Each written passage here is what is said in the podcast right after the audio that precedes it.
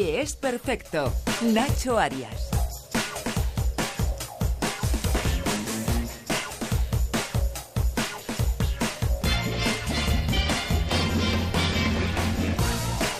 ¿Qué tal? ¿Cómo están? De todo el mundo ha sabido que no hay nada perfecto, y menos aún las personas, pero de lo que sí estamos seguros es de que todos somos únicos.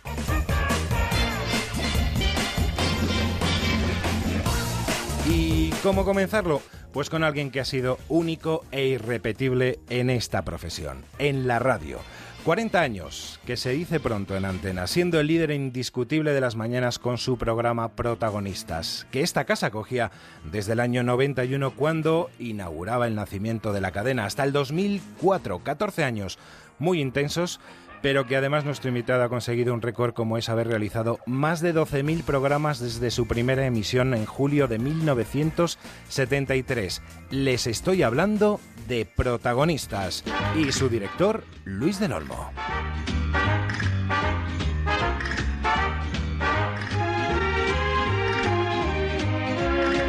Luis del Olmo, al que ya saludamos. Muy buenas tardes, Luis, ¿cómo estás? Uh, buenas tardes, Nacho, buenas tardes a todos tus oyentes y buenas tardes a toda la familia de Onda Cero. Aquí estoy, en Barcelona, dispuesto a participar en esta aventura que inicias ahora. Bueno, em, ¿qué recuerdos te trae esto? Un micrófono sentado en un estudio de radio y sonando de fondo esta sintonía, Luis. Bueno, pues es que además yo estoy charlando desde los estudios de Onda Cero en Barcelona y me encuentro aquí con paisanos y paisanas que han estado conmigo en la aventura de los últimos años. O sea, estoy como en mi propia casa. Yo teniendo un micrófono delante me siento feliz, me siento mm, que, que, me da la impresión que mañana a las seis de la mañana vuelve a sonar el despertador para dar los buenos días de España a los oyentes de protagonistas. Pero no es así, porque el mundo de la cuando te retiras eh, también es un mundo apasionante, es un mundo que te permite echar la siesta, es un mundo que te permite levantarte a las 10 de la mañana, a las 11, incluso a las 12 si te apetece. ¿no?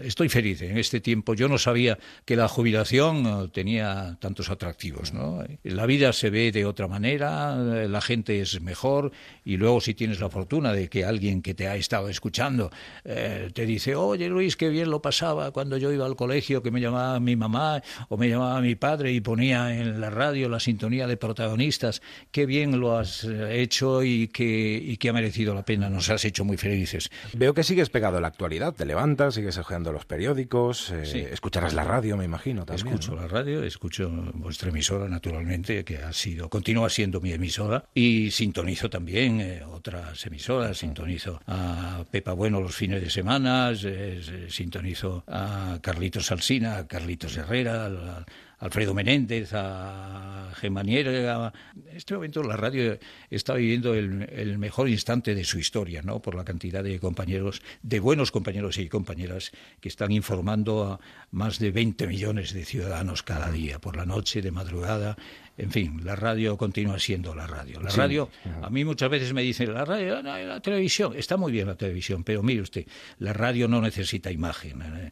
la radio estimula la, la, imaginación, ¿no? Y eso es lo más importante, para mí, por lo menos. Recibir esos estímulos, qué bien, que falta nos hacen, además, de verdad.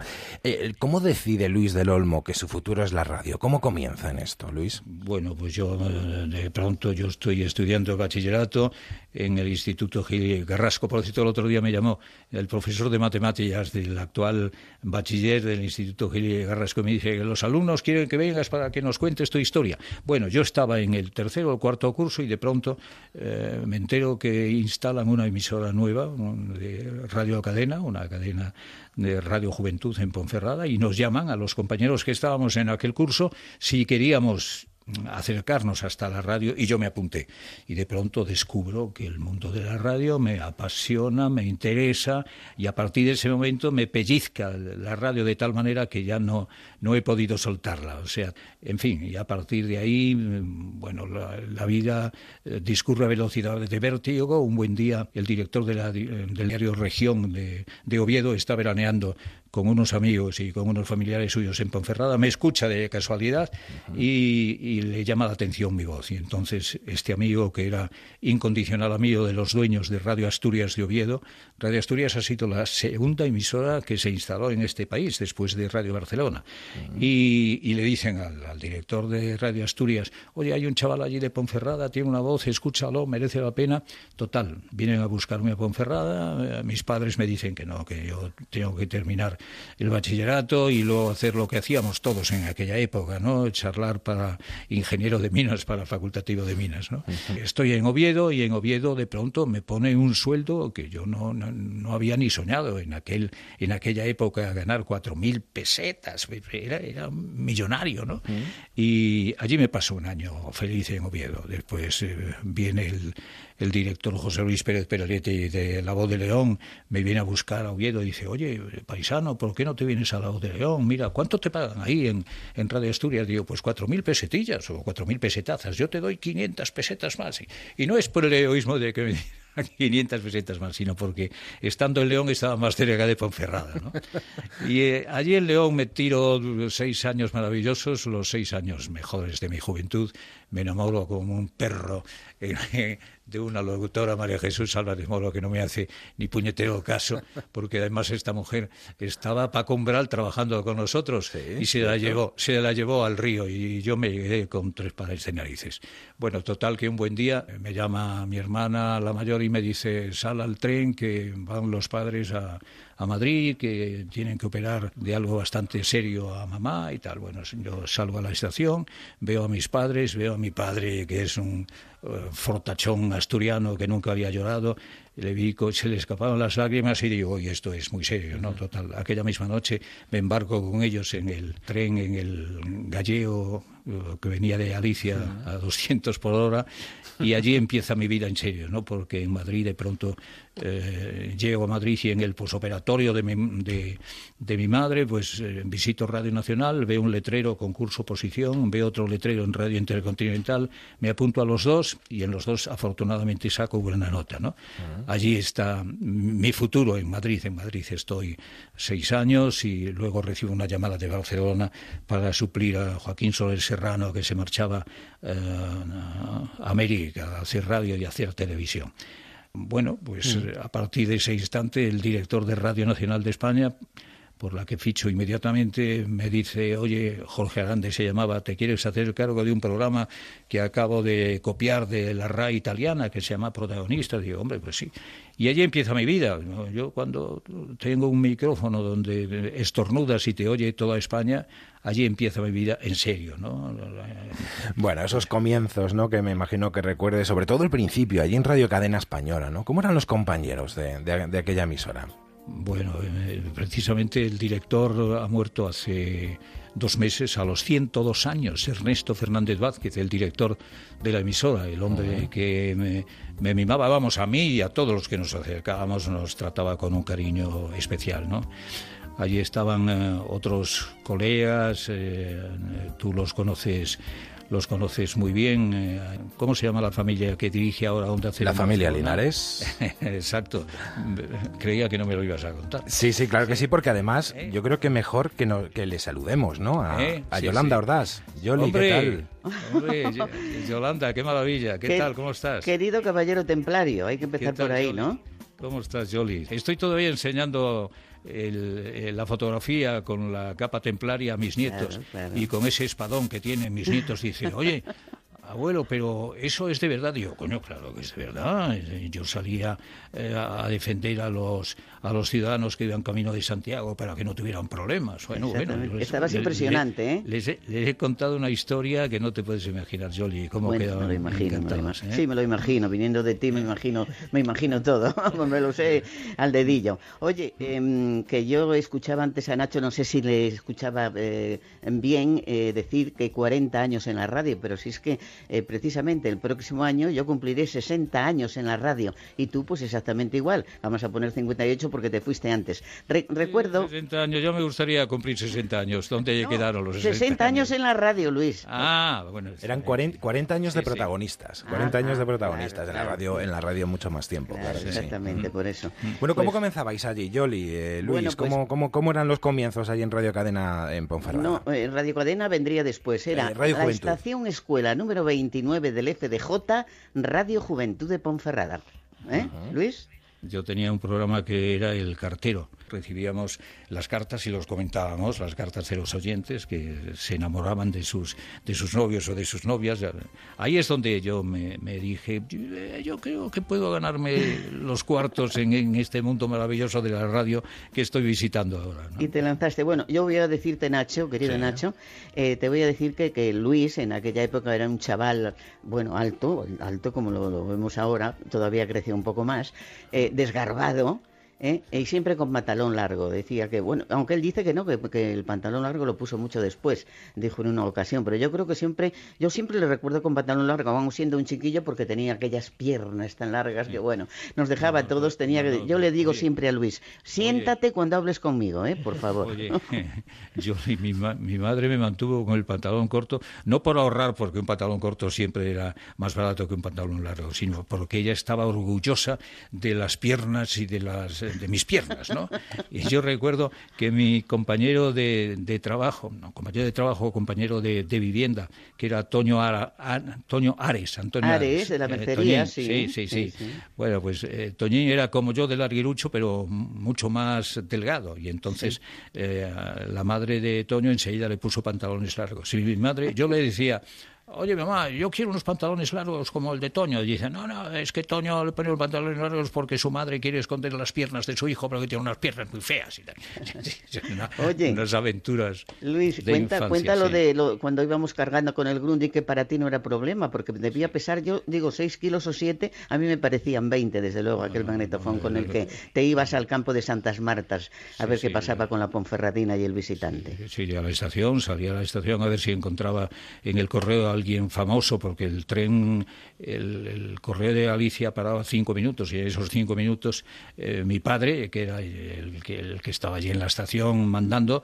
me decía, me parece que viene alguien relacionado con el mundo del cine, con el mundo del teatro, con el mundo... Y yo en esos cinco minutos intentaba eh, arrancar alguna pregunta con aquel magnetofón que pesaba como demonios, efectivamente, pero también me acercaba cada domingo a ver a la Ponferradina, me metía en las casetas, hacía un espacio que ponía al corriente al mundo del deporte de esa Ponferradina que este año nos ha dado el disgusto de bajar, pero que me decía el presidente el otro día, que estuve ahí en el pueblo, como sabes, y me decía Silvano, no te preocupes Luis, que el año que viene volvemos a subir a la segunda división, ¿eh? al grupo al grupo primero. ¿no? Por supuesto que sí. ¿Eh? Bueno, yo tengo que decirte, Nacho, eh, que, con, que Luis no cumplió su palabra en, esto que te voy a contar, porque Ignacio Linares, Luis del Olmo y Yolanda Ordaz, que os habla, pues nos íbamos a jubilar juntos. Eh, por, desgracia, mm, Ignacio Linares nos dejó, eh, pero mm, Luis tenía que haber esperado por mí porque yo sigo en la radio, vengo por las mañanas, o sea que a ver qué pasó. Eso es, eso es de informales, Luis. ¿Qué pasó? Que yo te llevo 20 años. Hombre, claro, claro, De eso nada. Y que lógicamente me ha tocado por por ley de vida me ha tocado decir adiós a la radio antes que tú. A ti te quedan todavía otros 10 años maravillosos. ¿eh? Cuando va, cumpla 60 años en la radio, yo ya voy a decir hasta luego. Adiós nunca, ¿eh? Adiós nunca. Luego, por supuesto que sí. Anda que no tienes cosas que contar todavía. Bueno, bueno, bueno. ¿Eh? Digo, que ha cambiado mucho la radio, ¿verdad? De aquellos inicios, de aquel Grundy que pesaba 6 kilos, como, como bien decías, desde magnetofón a cómo es la radio ahora, ¿verdad? Pues yo creo que no ha pasado demasiadas, no, no ha cambiado demasiado. ¿eh? O sea, era, había un locutor o una locutora, había un enamorado, una enamorada de la radio que contaba a su manera las cosas, que abría los micrófonos, que hacía concursos, y eso es lo que se viene haciendo hoy, de alguna manera con más técnica y con más posibilidades, y sobre todo con un alcance fantástico, porque antes nos escuchaban cuatro oyentes y ahora por aquello de las conexiones y de las programaciones en te escuchan eh, cuatro millones, cinco millones, ocho millones, yo qué sé. La técnica, la técnica. Ya nos hubiera gustado, eh, Jolie, tener una técnica en la radio como la tienen hoy, ¿no? me cachis, aquellos eh, carretitos, eh, que de eso tú también sabes algo, Nacho. Aquellos carretitos para poner las cuñas, que tenías una pila de ellas así, y tenías que ir poniéndolos uno a uno. Y ahora, claro, le das al botoncito y ya está todo y ya sale, y ya sale todo. A, mí, a mí, desde luego, yo lo extraño, eh, de todas formas, aquello, porque, porque eh, los Revox, es que nosotros tenemos aquí como un tesoro, el Revox, ¿eh? Eh, claro, lógicamente no lo usamos más que para... Los museos. Claro, en el, en el, museo, de la Radio. En el Museo de la Radio de Ponferrada y en el, museo, en el Museo de la Radio que tengo ahí en un rincón de Tarragona, en Rodévala, ahí están esos aparatos maravillosos que tanto pesaban, pero que tan feliz nos hacían. ¿no? Sí. Mm. Pues... Teníamos, una mesa de control, perdona Nacho, mm. eh, bueno, ahí como me dejas hablar, ¿para qué te cuento? Digo que teníamos una mesa de control eh, que está en el Museo de la Radio de Ponferrada, que le llamábamos de la señorita Pepis, decíamos que era, porque era un juguete, era un juguetito. Pero ¿cómo, cómo hacíamos las mezclas allí, cómo subíamos y bajábamos, cómo... Bueno, era increíble cómo se podía trabajar así en esas condiciones y los efectos especiales que hacíamos. Yo extraño todo eso, o sea, Claro, la nueva tecnología te lo da todo hecho y también es más aburrido.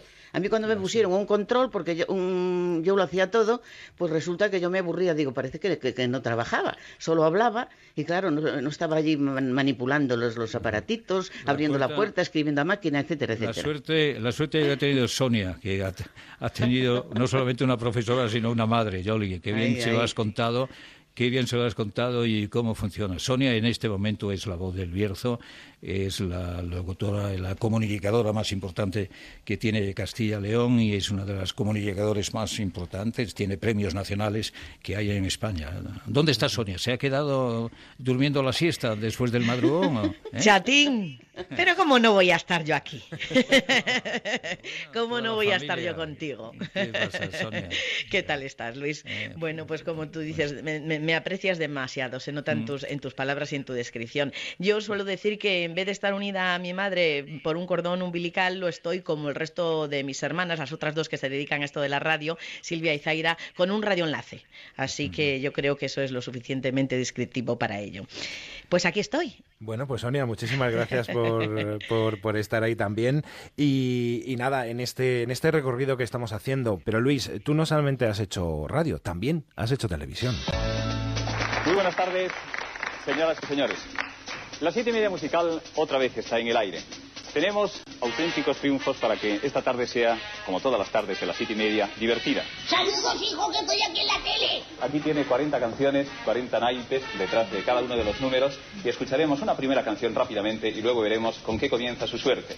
Ahí estaba Doña Rogelia, Luis, en el 73. Debutabas en la tele, ¿no? Sí, sí, sí, sí. Estaba en Barcelona entonces y de pronto Jorge Arantes me dice, oye, ¿te atreves a hacer un programa de televisión? Digo, yo no, un programa de televisión no he hecho nunca, no sé hacer. Bueno, pero te echamos una mano, ¿no? Vente, vente, vente.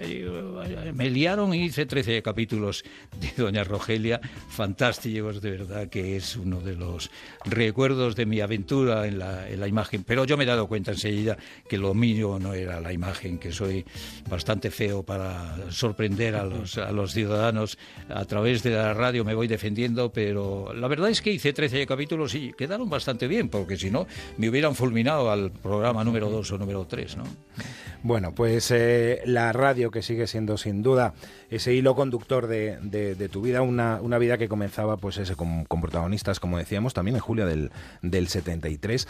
Em, por allí ha pasado muchísima, muchísima gente a lo largo de, de esos eh, casi 12.000 programas, tengo yo apuntados por aquí, si no, si no me equivoco, ¿verdad? 12.000 programas, ¿no? Hmm. Y algunos más.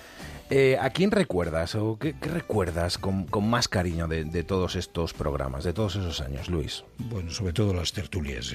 Las tertulias ahora, cuando coincido a compañeros que están en, repartidos en todas las tertulias de la radio y televisión, me encuentro con Fermín Bocos. El otro día Fermín me dice, oye, tenemos que hacer un homenaje. Ya me ha hecho un homenaje Fermín con otros colegas y otros compañeros de las tertulias ahí en Madrid, pero de pronto me encuentro con Vieito Rubido, hoy director de ABC, con, con Fernando Onea, Fernando Onea que no solamente fue mi compañero, sino que fue mi jefe también. Fernando Onea era el, jefe de programas durante mucho tiempo, eh, con, con Arcadio Calzada, con, con, Felipe Sagún, que era otro de los tertulianos de, de oro y que animaba las mañanas con su información y con su punto de vista fantástico. Con, con eh, Marius Carol, hoy director de, de, La Vanguardia y que era otro de los que figuraban en, en, la, en la retaila de, de compañeros que conformaban las tertulias, eh, con Ramón Tamames. Eh, en fin, en este momento eh, podía darte otros 10, 15 o 20 compañeros que hicieron radio en aquel momento en las tertulias de protagonistas y que hoy están mandando y comandando espacios de información y algunos de ellos en, el despacho de director de algunos periódicos o de algunas cadenas de radio. Has entrevistado a todos los presidentes de la democracia, desde Adolfo Suárez hasta, hasta Rajoy. Mm, ¿Cómo era? Brevemente, te voy a pedir brevemente, ¿cómo era Adolfo Suárez, Luis? Mm, Adolfo Suárez era un compañero, un amigo en el momento que entrabas en su despacho, eh, salías diciendo, no, no, no, no, no, no me ha visto el director general, me ha visto un amigo, ¿no? Porque enseguida te hablaba eh, con, un, con una intención de alguien que, que, quería para ti lo mejor en el mundo de la radio. Te daba una confianza absoluta, ¿no? Para mí no era un, no era un, señor que presidía la nación, sino un amigo, un compañero, ¿no? Adolfo Suárez yo le tengo un cariño especial y un recuerdo y, un, y un amor por lo que hizo por nuestra España de nuestros amores y de nuestros dolores.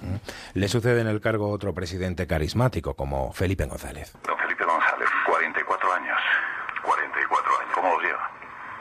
Bueno, lo soporto razonablemente. Me parece que son muchos, pero en fin, lo, lo soporto bien. Señor presidente, vamos a recordar aquella manifestación del campus universitario. Si entonces, como sabe, yo fui uno de los presentadores. Si entonces le hubieran dicho que al cabo de tres años usted iba a decir, si no radicalmente lo contrario, casi lo contrario, si entonces si alguien se lo hubiera comentado, ¿cómo hubiera reaccionado usted, presidente? Pues hubiera pensado que, estaba equivocado. No ibas haciendo amigos, precisamente, ¿no, Luis? Sí, sí, qué, qué, gran tipo, Felipe. Felipe nos eh, invitó en tres o cuatro ocasiones a los componentes del debate sobre el Estado de la Nación, a ti, Picol, Antonio Mingote, a Alfonso Sía, a Miguel Gila, nos invitó a la bodeguilla y, bueno, allí además de unas copas, pues encontramos a un tipo que además de presidente del gobierno tenía sentido del humor. Eh, él, decía que no solamente escuchaba, sino que cuando no podía escuchar en directo el debate de la nación lo mandaba a grabar para luego oírlo por las tardes del sábado. ¿no? Es un gran tipo. Continúo, continúo admirando yo a, Felipe. ¿no? Bueno, después de Felipe González, llega Aznar. Al señor Zapatero, al, jefe de la oposición. ¿Por qué no le recibe aquí como me ha recibido a mí en Moncloa? Yo recibo a muchísima gente. Sí, ya lo sé, pero, le hablo de un caso concreto y del presidente de la oposición, don José Luis Rodríguez Zapatero. Los diálogos entre el gobierno y la oposición son diálogos que funcionan con bastante naturalidad y con bastante normalidad. No me ha respondido a la pregunta. Bueno, le he dicho. ¿Cuándo va a recibir al señor Zapatero en Moncloa? Le he dicho lo que quería. Le digo que los diálogos entre el gobierno y la oposición funcionan con bastante naturalidad y con bastante normalidad. Y yo vuelvo a preguntarle por qué no recibe al señor Zapatero o cuándo va a recibir al señor Zapatero. Y yo le, vuelvo a repetir que los diálogos entre el gobierno y la oposición funcionan con bastante naturalidad y bastante normalidad. Y le voy a hacer una petición. Dígame. Con todo el respeto a usted y a todos eh, mis compañeros. Que reciba usted, como me ha recibido a mí, a un querido compañero de la competencia, Iñaki Abilondo, para que pueda dirigirse a sus oyentes como me estoy dirigiendo ahora a los míos.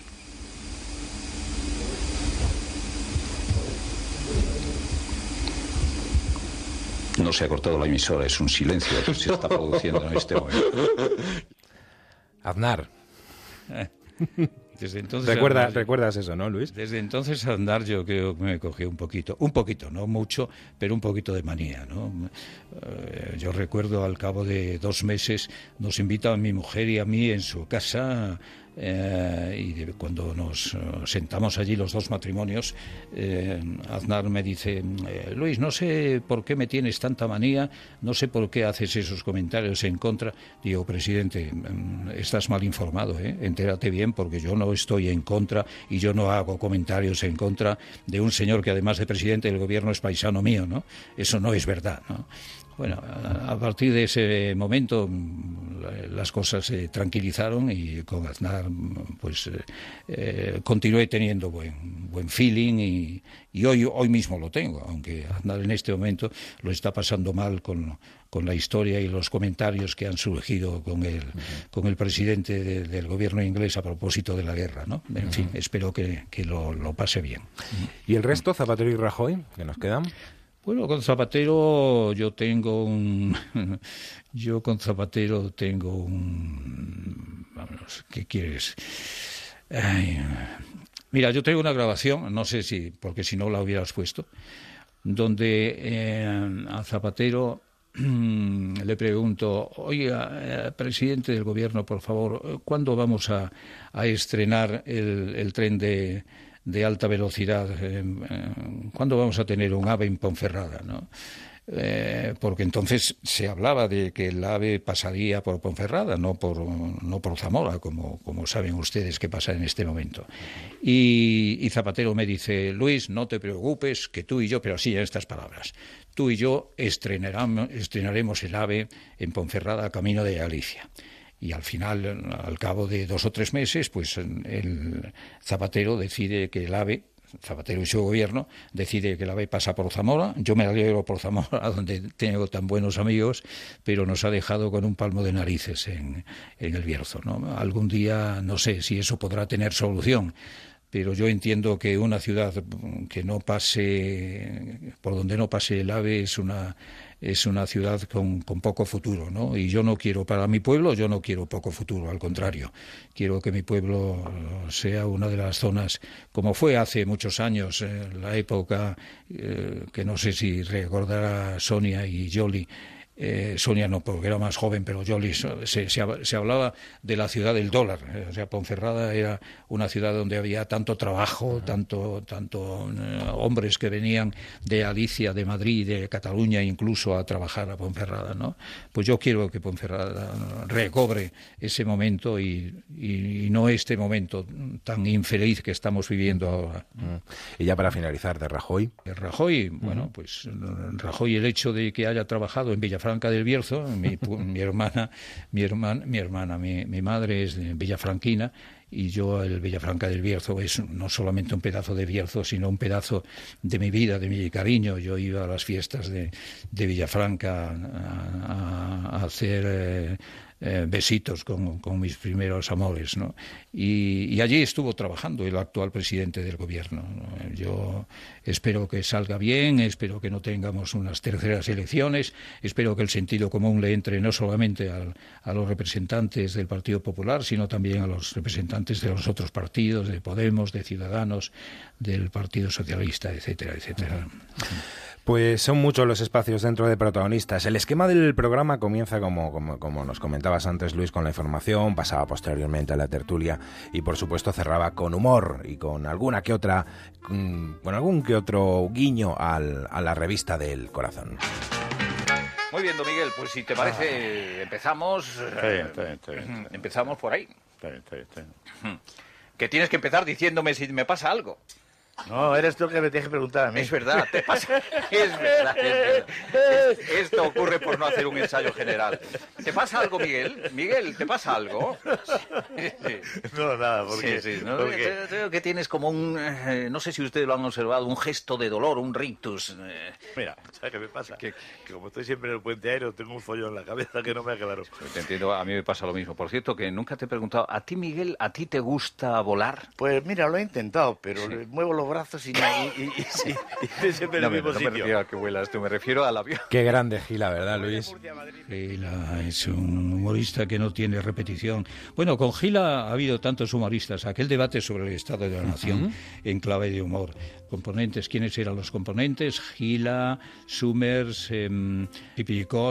Bueno, tip, yo recuerdo en una ocasión eh, nos llaman de de la Casa del Rey y nos dicen, le acabáis de dar un premio a Su Majestad y Su Majestad va a ir a recogerlo y me llama la reina y me llama la reina y dice, ¿y yo podría ir, Luis, a, ese, a esa entrega de premios del rey? Y digo, por Dios, señora, ¿qué me está diciendo? Usted puede ir a cualquier lado y tal. Ahí nos tienes en una taberna del viejo Madrid, entregándole el trofeo al rey, Y cuando eran las 12 del mediodía fue Sánchez Polac. Pues le dice al rey, señor, ¿sabe que son las doce y media y que el, metro lo van a cerrar a, las, a la una? ¿Cómo va a ir usted a casa? ¿Cómo va a volver a casa? Y el rey se le queda, ¿cómo? Sí, sí, que, van a cerrar el metro, que estoy yo preocupado, señor, porque no puede ir a las a la una de la madrugada porque cierran el metro. Bueno, este cuando íbamos en más de una ocasión a entregar los dineros de Proyecto Hombre, que venía también eh, Gila y, y venían pues eh, todos los humoristas, Antonio Mingote y Tip y Cole. Pronto nos recibía uno a uno y cuando Tip llegaba a Tip, Tip le, decía, se le quedaba mirando fijamente y le decía al rey, señor, yo, yo a usted le conozco, usted no aparece en televisión por la noche. Era cuando eh, cerraba televisión a las 12 del mediodía y con el himno de España pues aparecían el rey y la reina, ¿no? Dice, usted, usted no sale por la noche en televisión. Y el rey, bueno, pues se partía de risa con el con el, con el Tip. Tip es uno de los genios más importantes que ha tenido el humor y con la radio ha hecho tan feliz a, los oyentes. El debate sobre el estado de una nación era uno de los pilares de, protagonistas. Luego llegaría al jardín de los bonsáis. ¿Quién era el que más te gustaba? ¿Qué personaje te gustaba más del jardín de los bonsáis? Todos, los componentes, los cinco componentes del jardín de los bonsáis eh, eran fuera de serie. Estoy seguro que alguno de ellos, si nos está escuchando, está haciendo galas. Están haciendo galas animando las fiestas de, de, las ciudades eh, pequeñas y grandes. ¿no? Mm. No, no, no quiero pues vamos a ver, subrayar ¿eh? Vamos a ver si nos escucha alguno. Dani de la cámara, ¿cómo estás? Luis, ¿cómo estás, Luis? Hola, Luis. ¿Qué pasa, maestro? Oye, que, que, escuchar tu voz de verdad es qué maravilla. Es que deberías estar las 24 horas ahí en la radio un poco cascadita ya tiene. Yo cuando cumplo 99 años ya tengo que estar pensando en otras cosas. Ay, Luis, pero si es que de verdad, si es que se alegran los corazones cuando uno te escucha por la radio. Yo estaba bueno, en retiro espiritual y te buscaba y no te veía. Oye, la gente, la gente cuando algún amigo me, me para por la calle, ahora mismo cuando venía aquí a las Ramblas, me encontraba un amigo y me decía, ay, los momentos felices que pasé con, con, el humor vuestro. No sabéis la felicidad que hemos dado y los parabienes de la gente, gente que estaba cabreada, que estaba enfadada y luego sintonizaba el programa y os escuchaba a vosotros y aquello era un aliento maravilloso. ¿eh? Se iba para casa con una sonrisa permanente y con una felicidad. Venía bien al cuerpo, venía bien al cuerpo aquel humor gratuito que hacíais a través de la radio, querido Ignacio. Bueno, Luis, contigo, ¿no? no hacíamos nosotros, lo hacíamos contigo, porque al final yo me acuerdo la de veces que hemos hecho radio sin guion. Muchas veces. bueno, se podía hacer sin guion precisamente gracias a la inteligencia y a la preparación de los humoristas. No, pero tú nos lo ponías muy fácil.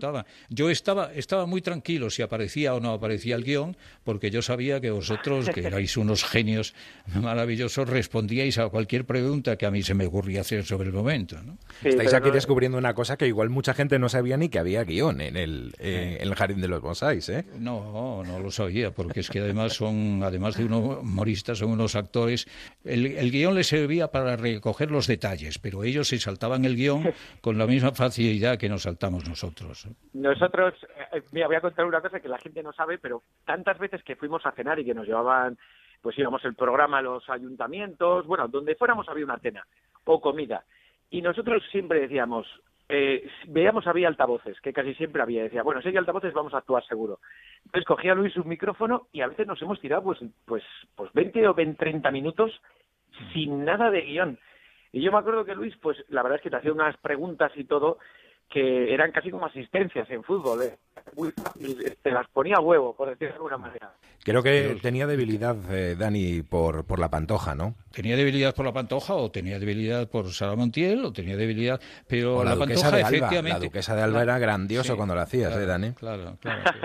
Pero Dani tenía debilidad por la pantoja, eso es verdad. Sí, es que era un personaje, la verdad es que era un personaje que nació allí, además, en, en el Jardín de los Bonsáis, porque bueno, ya hacía un poquito la voz, pero fue creciendo pues con, digamos, yo creo que fue un día, Luis, que estábamos en Ponferrada y no sé qué pasó con el guion, se nos acabó o quedó muy corto y entonces Luis sacó un libro de poesías y me empezó a leer unas poesías y yo empecé a, a me afectaba mucho, ¡ay Luis, no me digas eso! ¡ay! Y empezamos ahí, montamos un show y ya a partir de eso siempre despedíamos así el programa. Aquella poesía precisamente la recuerdo ahora. Yo decía, ya espera el carro de la farsa vuestro permiso, en la cancela del jardín traigo en mi comparsa a Pierrot y a Polichinela. Soy el poeta que puebla de trucos y babeles, para el amor desesperado traigo de rimos cascabeles. ¡Ay, Luis, tu cascabel, eso es lo que quiero yo, tu cascabel. Y eso le daba a Dani para continuar con, con un humor que llegaba al corazón de la gente. ¿no? Qué gran equipo, qué gran equipo has tenido. Eh, eh, digo yo, la Pantoja sabía, ¿cómo, cómo se le sentaba que imitarais así a la Pantoja? Si ah, llegasteis a saber o si le parecía bien, mal. Sí, no, no, no, estaba entusiasmada. Yo recuerdo, la invité a un festival que hacía en Tarragona, la, la canción del verano, y donde iban, Julio Iglesias fue entre sus ocasiones, y, fue también la, la, Pantoja, ¿no? Y la Pantoja estaba maravillada. Por cierto, yo eh, casi tengo un problema con la madre de la Pantoja. Estábamos ensayando en aquel festival la tarde anterior y de pronto veo a una señora que está moviéndose por allí y digo, señora, haga el favor, ¿no ve que están eh, trabajando aquí los técnicos? Y de pronto se me queda mirando, dice, eso no me lo dices usted en serio y tal. Y yo me enteré era la madre de la Pantoja le pide perdón, digo, a ver si se cabrea la, la panto y nos deja aquí plantados en el... Dani de la Cámara, muchísimas gracias por haber estado con nosotros. Un fuerte abrazo. gracias a vosotros. Luis, hoy un abrazo enorme. Un, abrazo. Te, estoy esperando que vengas otra vez aquí al, Teatro de Barcelona. ¿eh? Ah, ¿Eh? ah, sí, sí, sí, pues iré pronto. Que Luis, que muchísimas gracias de verdad de todo porque ha sido, hemos vivido una época de la radio contigo increíble, o sea, era super champion, o sea, yo me acuerdo de que todo el mundo nos escuchaba, es que nos escuchaba todo el mundo, que decías cualquier cosa. Yo no sé si te acuerdas un, un día que no sé qué broma hicimos del sastre de Rodrigo Rato y llama, llamó el sastre, ¿qué habéis dicho? Que me están llamando todos los clientes. O sea, tenía una trascendencia tal, íbamos a los sitios, estaban los teatros llenos, era tanto el cariño de, de la gente, o sea, has hecho tanto bien, Luis, en tu vida que gracias por haberme dejado compartir un poquito todo eso, porque ha sido, ha sido impresionante. A ti y a todos los compañeros, de verdad, habéis hecho, habéis escrito unas páginas de oro que además os la pueden recordar eh, los aficionados a la radio. Dentro de unos años podrán escuchar una cinta magnetofónica donde estéis allí vosotros con vuestra impronta, con vuestro salero y con vuestro, vuestro contagio de humor. un abrazo muy fuerte. Un abrazo, Dani. Hasta, luego. tanta repercusión tenía esto de la radio que hasta la mismísima Norma Duval, que era oyente, una vez que Jimmy Jiménez Aznau estuvo hablando de ella, hizo esto. Norma, buenos días. Hola, buenos días. Sé que estás eh, muy enfadada, serénate. Hace un momento se levantó Norma intentando mm, abofetear a, Jimmy Jiménez Arnau. Em, tranquilízate. Yo creo que con palabras no, pero si yo estoy muy se, puede, se puede arreglar las cosas. No lo creo. Lo que no se puede consentir es que una persona, por llamarle persona, por llamarle persona, porque yo creo que no, vamos, no merece ni ese calificativo. Este señor se ha hinchado a decir cosas de mí que son mentiras, cosas hirientes, insultantes, diciendo que mi marido es un deportista viejo, que el, baloncesto es un deporte de cárcel, que yo estoy gorda, que tengo un tirón, que no puedo cantar, que no puedo bailar.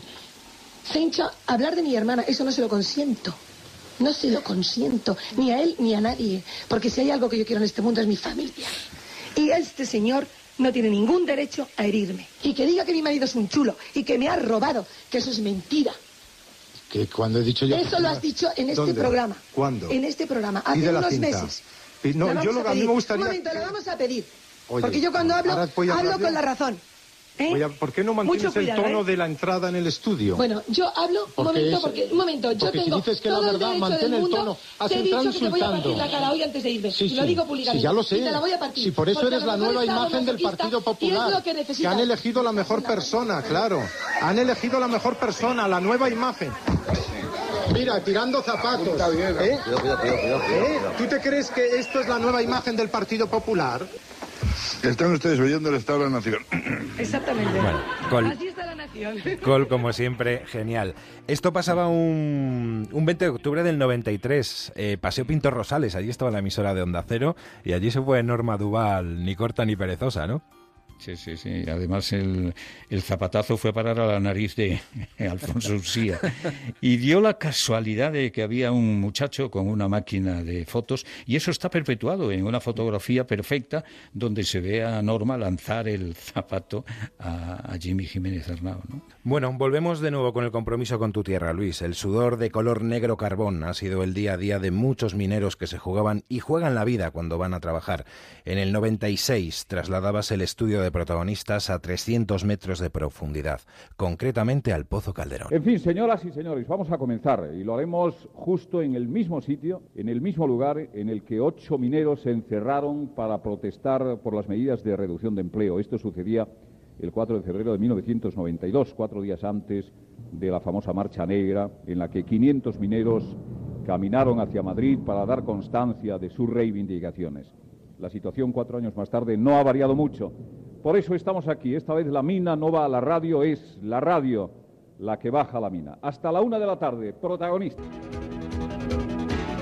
A las 8 de la mañana, nueve minutos, transmitiendo protagonistas por primera vez en la historia, en su historia y en la historia de la radio, un programa en directo a 300 metros de profundidad, desde aquí, desde la mina desde el grupo Calderón. ¿Cómo recuerdas este programa, Luis, allí en, la mina?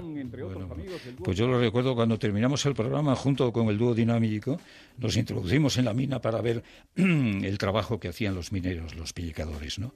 Y salíamos, tenemos una fotografía preciosa también, como si hubiéramos estado 15 días trabajando en la mina, tiznados hasta las orejas, de, y me decía Ramón y Manolo, oye, pero qué trabajo tan salvaje de estos hombres, ¿no? Ha sido una experiencia bueno, una de las experiencias más eh, terribles y al mismo tiempo más hermosos, más hermosas que hemos hecho en el mundo de la historia de la radio, ¿no? Pero aquel aquel programa nos llenó tanto el corazón que hicimos otro programa al cabo de dos años en otra mina también del, del Bierzo. Hoy me da mucha pena cuando veo, cuando me acerco a Bellablino me acerco a, a Bea de Espinareda y nos subimos a Favero y vemos las minas que están cerradas, me entra una pena eh, terrible, ¿no? Bien de todo esto sabe Sonia Linares, ¿verdad, Sonia? De, todos estos conflictos mineros y de cómo está actualmente la mina, ¿verdad? Pues así es. Eh, yo también tenía el privilegio de entrar en aquella primera marcha negra en 1992. ¿Recuerdas, Luis, en tu programa Protagonistas? Eh, lo juraste, lo perjuraste. Cada etapa había que entrar en directo en la programación nacional contando el sufrimiento que estaban pasando estos trabajadores mineros, estos 500 valientes que llegaron a Madrid y que lograron eh, mover o, hacer tocar la, la fibra sensible del ministro de Industria. Mm, posteriormente, pues ya saben cómo se han desencadenado los acontecimientos y poco caso hacen ya a la minería del carbón los eh, actuales mandatarios. Veremos a ver lo que sale del nuevo gobierno. Es la radio al servicio del pueblo, la radio de Luis del Olmo, la radio comprometida y la radio que está al lado de las dificultades. Luis del Olmo, Sonia, ha ejercido como nadie, ¿no? De gran embajador de su tierra, de nuestra tierra, porque yo me considero berciano por muchas razones. Siempre nombraba a Ponferrada en todos sus programas, aparte de lo de, de la mina institucionalizó un festival eh, de uno de los productos más populares de nuestra tierra, como es el botillo, nada menos que en Barcelona, y siempre ha apostado por el Bierzo, ¿no? Siempre ha apostado por el Bierzo y además eh, de una forma callada. Yo recuerdo cuando tenía que entrevistar a nivel nacional siempre a un ministro, eh, pues llamaba, oye, chata, voy a entrevistar al ministro de Industria, ¿qué le pregunto de interés para el Bierzo? Que si el AVE, que si la minería, que para cuándo la denominación de origen, bueno, un montón de cosas que claro, estábamos compinchados y el podía preguntar a través de esa plataforma nacional, porque él siempre ha tenido interés. Y tú, tú, lo has dicho, es el mejor embajador, es el embajador del Bierzo, de León y de Castilla y León y todo lo que ha dejado sin duda en el Bierzo. Ese museo de la radio, ¿verdad, Sonia? Ay, qué museo tenemos, ¿eh? Del Olmo. Bueno, ya sé que ahí en Roda, mm, el que tenéis se ve el mar, es lo que nos falta, Ponferrada, como a Carabanchel, para ser perfectos, el mar, ¿no?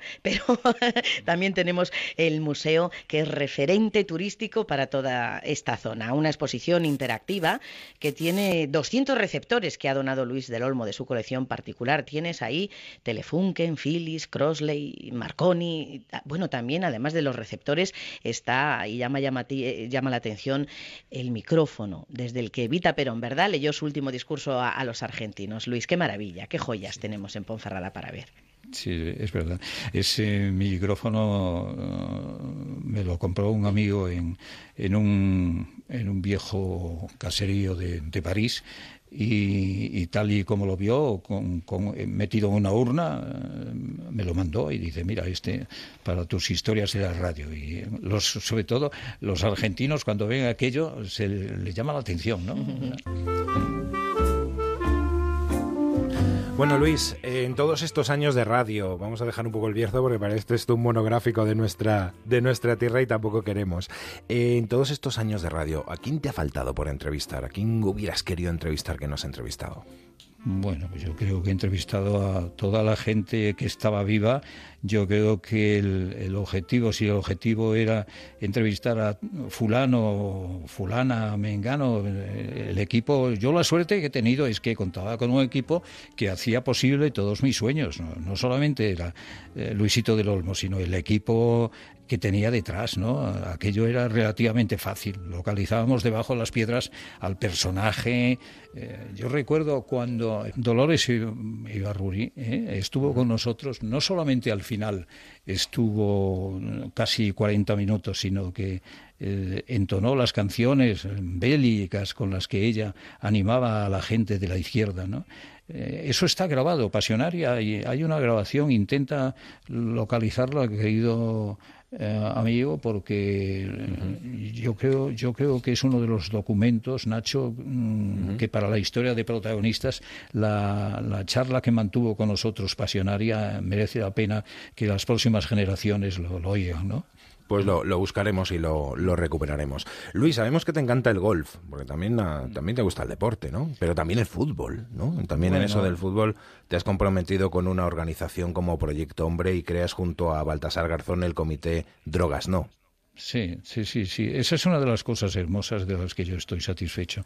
En una ocasión con Proyecto Hombre eh, pusimos en marcha Proyecto Hombre de Barcelona con Johan Cruyff con Baltasar Garzón y con quien les habla. ¿no? Eh, pusimos en marcha ese proyecto, pusimos en marcha aquellos partidos que recordarán algunos oyentes contra las drogas, partidos que hicimos no solamente en Barcelona, en Madrid, en Sevilla, en Valencia, eh, asistían los reyes, recaudábamos mucho dinero para el proyecto Hombre.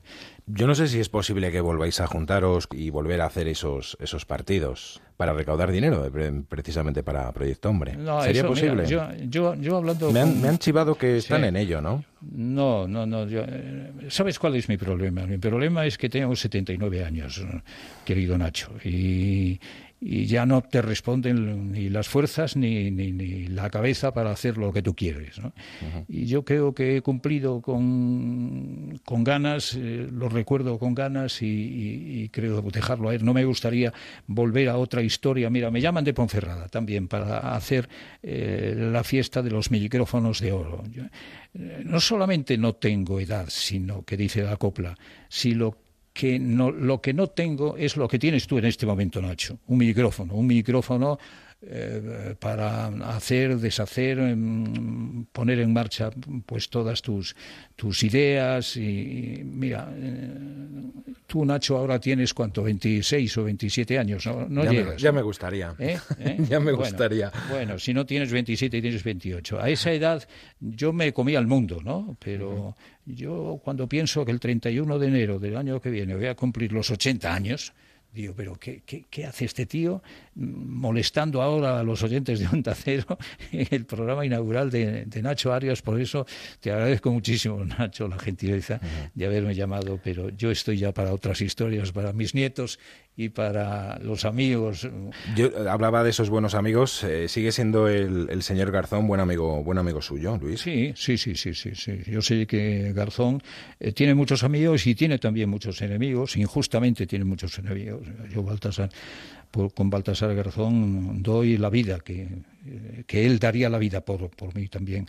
Em, Baltasar Garzón sabe que en una ocasión a mí me salvó la vida. Yo tenía que hacer una entrevista a Baltasar y la llamé por le llamé por teléfono y me dijo, está en Madrid, yo en Barcelona y le dije a Baltasar, oye, tengo necesidad urgente de, porque estaba moviéndose el mundo de, del terror eh, a, marchas forzadas y le dije, quiero hacerte una entrevista inmediatamente. Entonces me dice, yo no voy a Barcelona, si quieres que te conceda una entrevista, me dice Baltasar, ven a Madrid. Entonces voy a Madrid y le hago la entrevista. Esa misma, cuando yo estaba viajando a Madrid, la ETA estaba eh, preparándose para el día siguiente ir a por mí en, en Calavera la Niña, en la calle donde yo vivía y donde vivo, en, Barcelona. ¿no? Eh, no me encontraron a mí los terroristas, se encontraron a Gervilla, que era un, guardia municipal que estaba en la puerta de mi casa. ¿no? Yo cuando le, hago la entrevista a Baltasar Garzón en, Onda Cero. Eh, bueno, y entonces yo a, lo largo de la entrevista echaba un vistazo al, al y de pronto observo eh, asesinato en Barcelona, Carabela la niña. Y digo, oye, Carabela la niña es mi casa, Carabela la niña número 6, eso es mi casa. Y yo me di cuenta que estaban dando cuenta efectivamente la agencia F el asesinato de Gervilla, que era uno de los guardianes que casualmente estaba por allí haciendo su servicio y que los terroristas se pusieron nerviosos y le, y le asentaron dos, dos tiros y lo asesinaron allí mismo. ¿Cuánto hace que no habla con el señor Garzón? Pues hace tres o cuatro meses nomás. De vez en cuando, cuando acude, porque él está a caballo, él tiene una serie, tiene un, un gran despacho en Madrid, otro despacho en Buenos Aires, otro despacho eh, en, Nicaragua. Y yo no sé si tiene otro en, en Nueva York también. Tiene ese... Pues mejor, mejor que nos lo diga él. Señor Garzón, muy buenas tardes. ¿Qué tal? Buenas tardes. Hola, ¿Qué tal, Luis? ¿Cómo, estás? ¿Cómo estás, querido? Muy bien, muy bien, muy bien. Realmente la, la última vez que nos vimos fue en enero, si no recuerdo mal, en el aniversario de, de Proyecto Hombre Barcelona. Ah.